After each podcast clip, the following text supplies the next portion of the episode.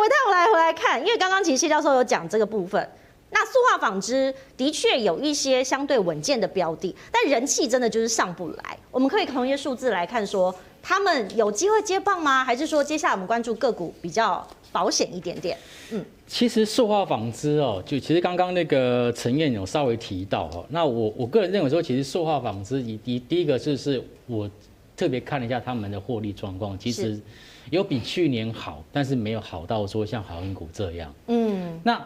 投资很现实啊，啊，我就这么一笔钱，你要我投，当然就投那个爆发力最好的，所以他们就变成说，变成是 second choice，就是啊备选备选备备选。嗯，那但是同样的，我们看一下，在我们现在看一下纺织好了哈。是。纺织其实呢，呃，在今年我认为说比较比较倒霉的地方，是因为什么原因？是因为冬奥。东京奥运的部分，嗯，好，它没有这个非常盛大的一个举行，对，不然周边商品应该卖爆了哈，足球啦、浴球衣啦、纪念衫、毛巾。你看我们在过去在举办奥运的时候，如果说奥运的地方在欧洲，我们都已经都已经很嗨了，对不对？是，好，可是现在奥运这次办在亚洲，就亚洲我们这边还热静悄悄的，啊，静悄没有什么感觉哈，所以其实我觉得这一波它这个纺织股比较倒霉，就是刚好碰到疫情的关系，嗯。所以它，但是它的整个股价的表现也还是有冲一波。那目前整体的架构也都还是属于就是高档的一个强势整理。哦，这个是在纺织的一个部分。那至于塑化的部分呢？塑化的部分我，我我觉得其实，呃，它比较容，它在市场上面它其实比较容易有。发动跟想象的一个空间，因为它是属于跟报价有相关，嗯，哦，不管是五大泛用数值的报价，嗯，还是油价的一个报价，基本上都有相关。但是报价上涨是不是一定跟它的获利有正成长？刚刚你有问到这个问题，是，事实上不一定，嗯，其实获利跟它的利差有关系啦，就是下游的报价跟上游成本它的这个利差有关系，利差如果说扩大，当然才会对 EPS 有所增加。但是其实市场上面并不这么看。市场上认为说，哎，只要报价有上涨，那股价就会冲了。嗯，就是会这样，因为有一些所谓的叫做低价库存，然后它有一些所谓的一个净值往上提升的一个题材。嗯，所以可以发现到，其实，在塑化类股的部分，这一波的一个盘整结构，它比较像是在做三角形收敛。如果说站在技术分析的角度来看，是它比较像是三角形收敛。但如果说接下来这个油价部分还是持续往上做走高，其实我觉得塑化类股的部分其实是比较会会比纺织早一点点发动。那纺织下一波发动时间，按照我们过去研究产业的一个经验，大概是在年底。对，第四季嘛，会有一些耶诞节的需求出来。是，好像什么加公司，嗯，好，加公司、成衣，好，这些其实都会在第四季比较容易发动。那第三季其实目前看起来，其实塑化股的一个机会好像比较大。那前一波塑化股，塑化股在涨的时候，其实真的涨得非常的平均，就是台聚、雅聚涨到啦，中石化涨到啦，台达化涨到啦，其实基本上全部都涨到了，台北国小全部都涨到。嗯，所以我觉得下一波如果长这个所谓塑化股要再发动的话，其实我个人认为，除了台塑、四宝之外，其他的下游的、中下游的一些公司也有机会。是，那所以如果呢，看大家看到说，哎，该涨的都涨到，那回头来看是什么还没有涨啊？我们来看一下哦，这个国外目前呢，在瑞信有发布一个最新的讯息，好，Credit Suisse 在 Barron's 的这个财经的版面上，你可以看到他们是喊多钢铁哦，他希望大家重新思考钢铁，Rethink Steel 哈，says Credit Suisse，there is still plenty of upside，就是。哎，还是很正向哎，他们是非常正面看待的。维泰哥，如果是这样的话，我们来看一下台湾好了，因为刚刚我们有一张表格嘛，让大家看一下上中下游。那因为我们讲，如果塑化啦、哈纺织啊，该涨的其实都表现了哈。刚刚陈英哥也有讲，台塑四宝差不多了，哎，表现的都很平均。那钢铁是还没谁还没有开始啊？谁还在睡？上游、中游、下游？其实这一波。钢铁股也都上中下都有涨到，也都是有涨到，所以我个人倒不觉得说谁会比较没有涨到，或者谁还在睡，但是没有。可是我刚刚有提有提到，就是说，其实在整个的这个股价的表现上来看，我们来看一下，在今年前六个月份累计营收排行榜，在钢铁里面。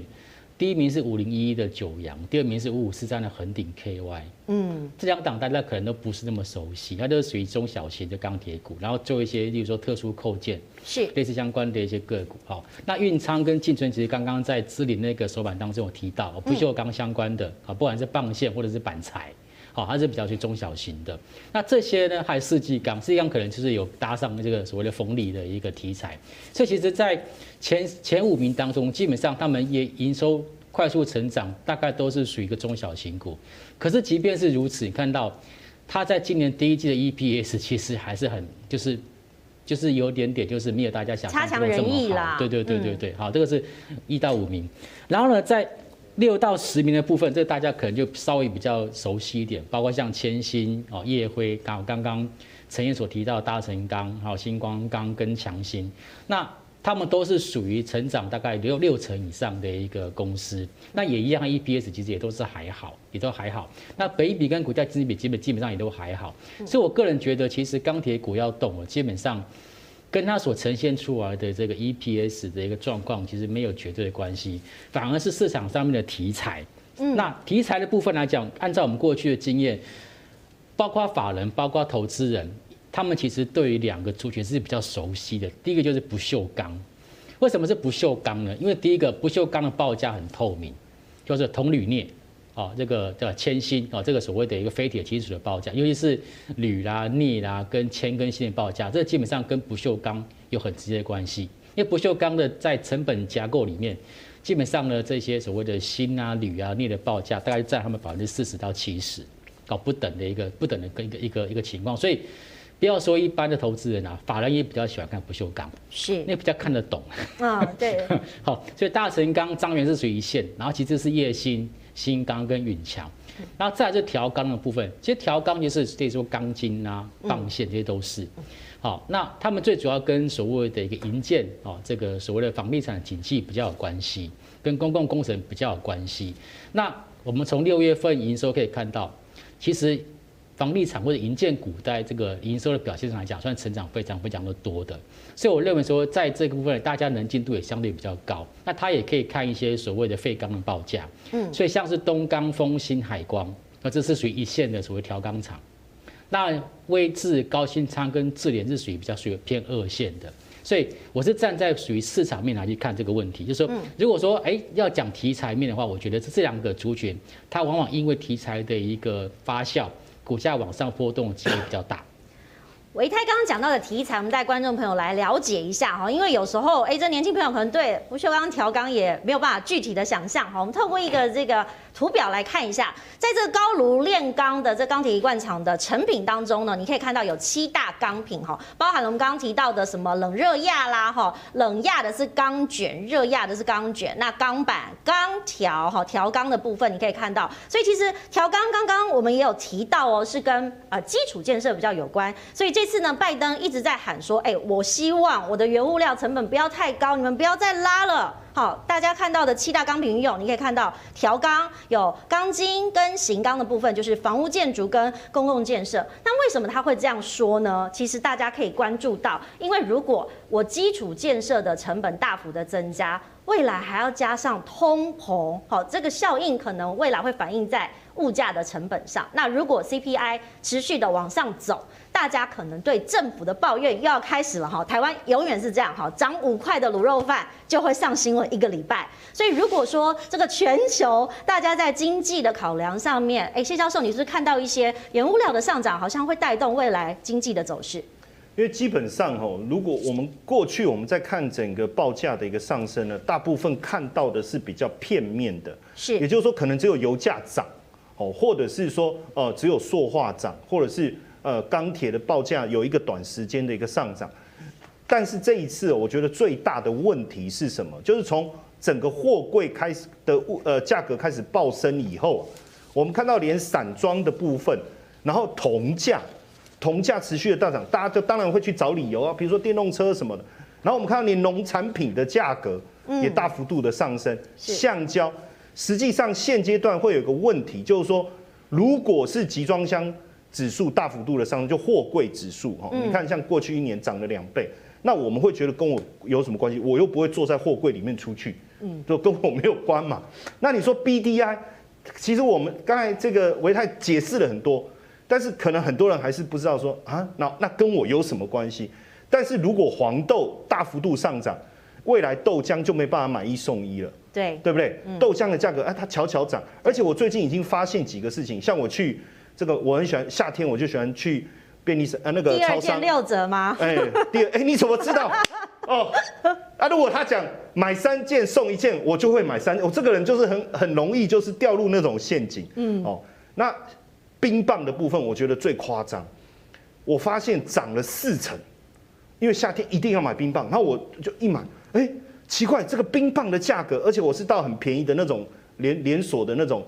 超商，嗯，我就发现怎么涨这么多？你不要看哦，铜的价格上涨，你说这些都跟我没有关系啊，我又不开电动车，对不对？好，但是问题是原物料如果是全面性的上涨，纸浆的上涨，全部都涨起来以后，终端的价格它真的不调吗？嗯，一定会调整。虽然你说他会跟你玩一些呃第二件六折，但是他第一件涨了两倍，然后第二件给你打六折，我都不晓得我们到底有没有被优惠到。是，透过数字游戏会改变。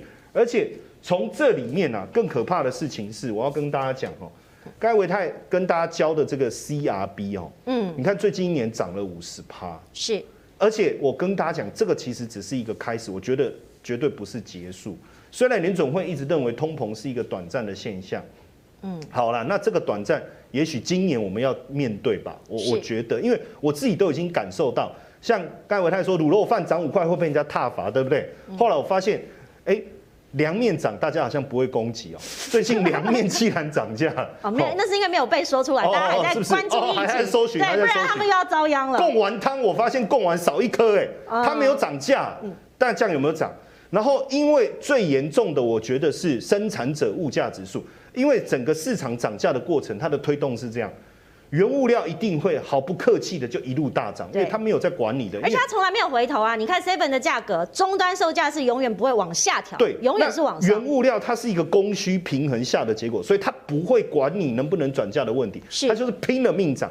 好，那对生产者来讲，它生产者物价指数受到影响的压力会很大，能不能转嫁给消费者是我们在关心的。通常转嫁的速度会递延，会比较慢转。可是最近我们已经发现，你看，像这个呃 PPI 就是生产者物价指数，以年增率已经超过，已经达到十八趴，这个很大很惊人的。那现在密西根大学他们会一直做一个东西叫通膨的预期。嗯，你看现在的物价，其实你的感受不见得很高，但是大家会他会去预测，他对近一年的通膨的预期已经达到四点二了。嗯，那这个是一个呃蛮惊人的一个物价上涨的一个过程啊。那这个部分当然，其中有一个东西的推动会有影响，就是对我们企业主来讲，哦，它的成本有没有提高？是你说，呃，传统呃制造业原物料的上升一定提高，这个我们不用再解释了。但对服务业来讲，很明显的时薪的增加，势必会推升它的成本。所以这些都全面性的在动。所以我我一直觉得说，接下来我们可能要面临的是什么？就是说，所有东西都在涨。然后要不然就缩水，它没涨价，但是它体积变小了，哦，或者是说它的咖啡杯一样大，但是奇怪，怎么里面只有半杯？嗯，哦，类似这种情况开始出现的时候，你会发现你自己的压力也会变大，哦，所以所以说到底还是要想办法靠投资啊，因为只能靠投资才能解决这个通膨的问题。